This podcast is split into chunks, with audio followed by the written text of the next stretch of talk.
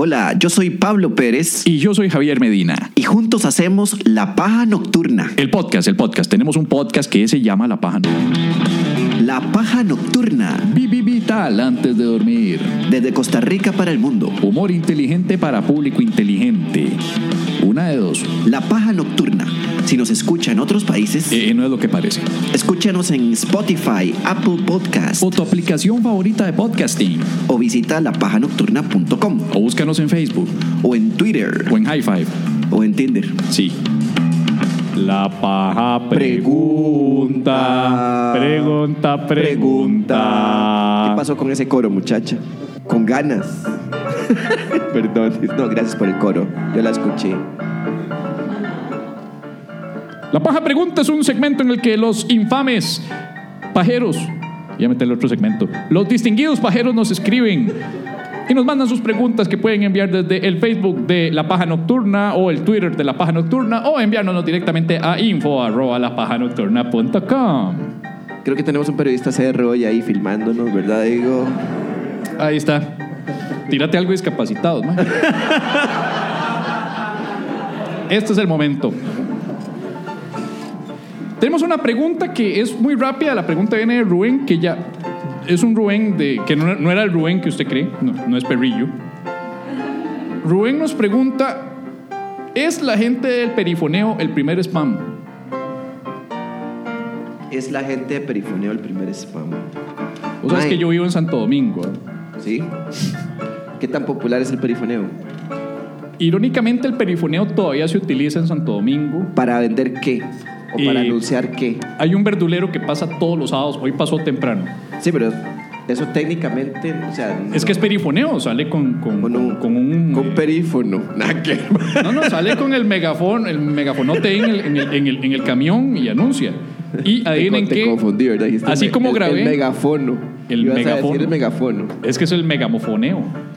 Perifoneo. Ok, a mí, para mí perifoneo es esta vara de que dicen... Da, Vecinos del barrio de Santo Domingo, les invitamos a la Asistir feria las artesanal ferias. Exacto. de De Jove Escalante. O sea, de domingo los mandan a Escalante. No, eso no va a pasar porque Yo sé, es pero es muy un local. ejemplo de perifoneo. Pero el verdulero Vos aplica has- por ¿Ustedes perifoneo. han ido a algo de lo que se hayan enterado por medio de perifoneo? Nadie. Esa publicidad no sirve, mae. y es carísimo, El mae. verdulero sí. Di, pero ¿qué, qué va a decir? Le tenemos oferta, tomate, Es que- dos No, por- ma, es que depende de por No, no, no, al verdulero no le interesa hacer ofertas, el verdulero tira la misma vara siempre. De hecho, el verdulero se ha modernizado tanto, el, el domingo, que el mae ni siquiera está él hablando. Tiene una pista pregrabada. Mae, Entonces, todo el rato suena lo mismo. Hoy lo grabé. Yo estoy grabando a Doña Megáfono, estoy grabando a la gata esta que me llega, que hoy llegó otra vez. Y entonces, hoy grabé, al, hoy, gra- hoy grabé al verdulero. Escuchemos al verdulero. Maya maya naranja semil, banano banano papa cuatro papa tomate, pipa pipa seis pipa semil, chayote yuca zanahoria papa tomate. ¿Ya eso fue todo? Pipa, yuca, papa, tomate. Es una mae. ensalada que sí hace ese mae.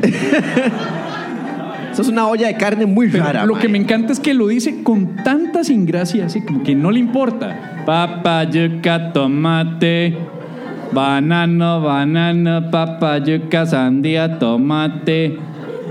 Bueno, la pregunta de Rubén es si el perifoneo es el primer spam. Eh, spam es como Algo que usted no quiere que se lo tiran y se publicidad que usted que no que no quiere recibir Sí. y la recibe. Mae, sí, sí, podríamos decir que el perifoneo es el primer spam, mae. lo tiran. No sé, porque acuérdense los testigos de Jehová. Yo creo que ellos están antes del, spam, del, del- del perifoneo. perifoneo. El perifoneo depende de la invención del parlante y el speaker en un carro. Eso más te tocaba la puerta de la choza, güey. El testigo de Jehová te toca la puerta, te spamea la palabra al puro frente y te, te metía las atalayas en la puertita. Y te pone las imágenes de todo el mundo conviviendo con dinosaurios y con y con cocodrilos. Uno está aquí acariciando al cocodrilo y una jirafa acá y un león acá.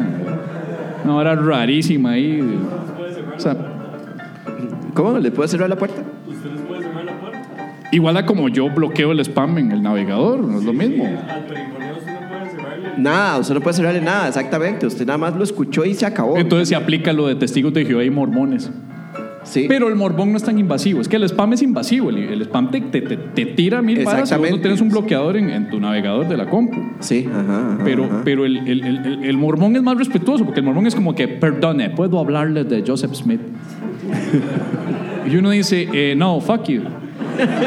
Y los más se van, no les importa, ellos no se ofenden. Un saludo a los mormones que nos estén escuchando desde Salt Lake City, Utah, que es la capital, ¿no? Los mormones es Utah. Salt Lake City, ahí fue donde Joseph Smith descubrió este, los manuscritos. Las de- piedras mágicas esas. Las piedras no, los manuscritos que solo podía leer a partir de las piedras mágicas, solo los podía leer él. Ah, ok, sí.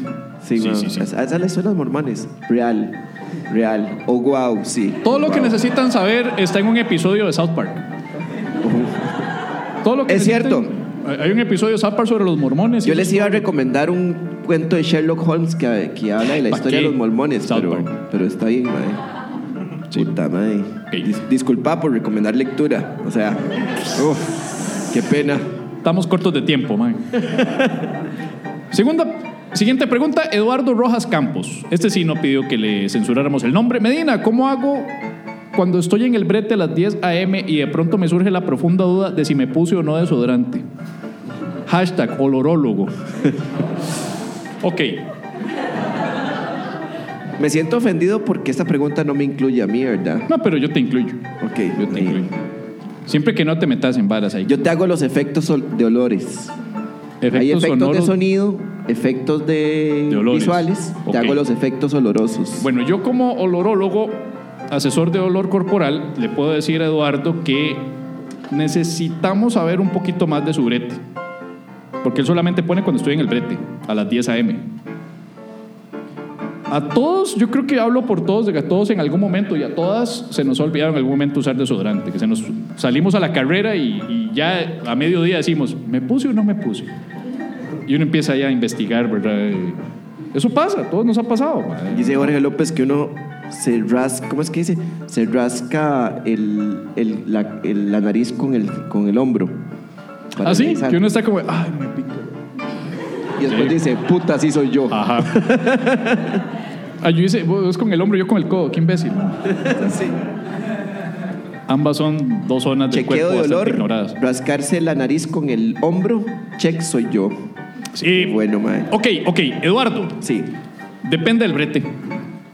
Si usted trabaja en oficina y está ahí sentadito, tranquilo, en un lugar con aire acondicionado, yo creo que no va a haber tanta, tanta tragedia si a las 10 de la mañana usted está sin desodorante, no va a pasar nada. Creo que usted, según mi cálculo, usted sentado, sedentario, aire acondicionado, usted aguanta hasta las 4 de la tarde antes de llegar a la siguiente etapa de las cuatro etapas del añejamiento masculino, que son, ya dije, fresco, salado, amargo, añejo.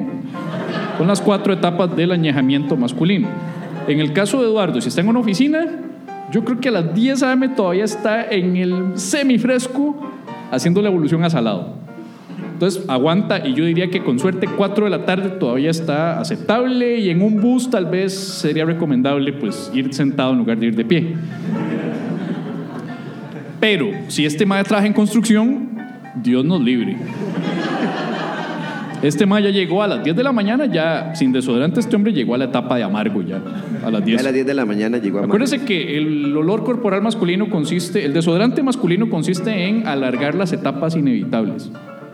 O sea, usted se pone un desodorante y usted alarga el fresco hasta la una de la tarde, de modo que le quede tal vez de 2 a 5 el salado, que Cierto. no huele a nada, pero ya es salado. Y con suerte ya a las 6, 7 ya proceder al a la siguiente etapa que es eh, eh, amargo. Ok. Añejos al día siguiente, cuando ya se sedimentó el amargo, como en una mala mezcla de líquido con, con algo que se sedimenta el- la lavar abajo, eso es el, el amargo. Pero, pero yo le diría entonces a Eduardo que nos vuelva a escribir y que nos explique en qué trabaja para saber. No tengo suficientes datos para opinar. Puta, me dio hambre esa hora.